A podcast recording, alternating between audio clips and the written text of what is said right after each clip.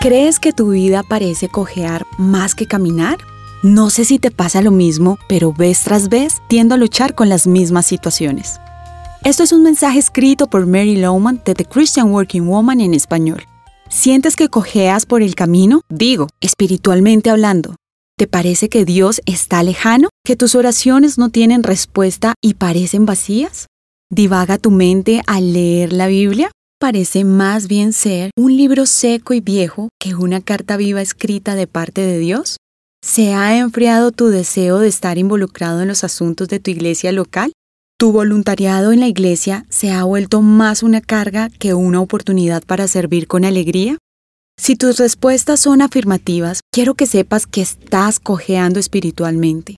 A todos nos ha pasado y debemos estar preparados para manejar esos momentos. Al cojear, la mayoría solo quieren salir de la carrera porque sienten que ya no pueden más.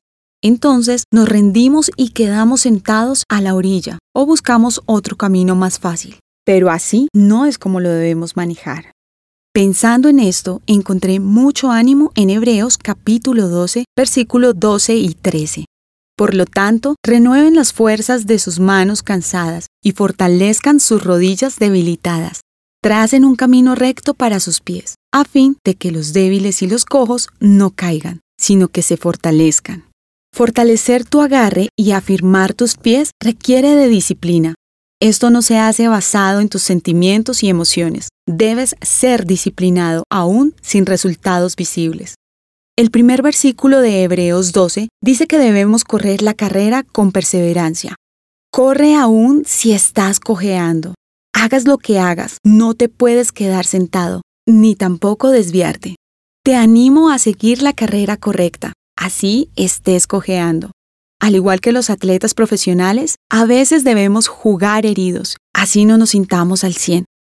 Recuerda que al fortalecer el agarre se sana el pie cojo, no al salir de la carrera. Encontrarás copia de este devocional en la página web de christianworkingwoman.org y en español por su presencia radio.com. Búscanos también en tu plataforma digital favorita. Estamos como The Christian Working Woman en español.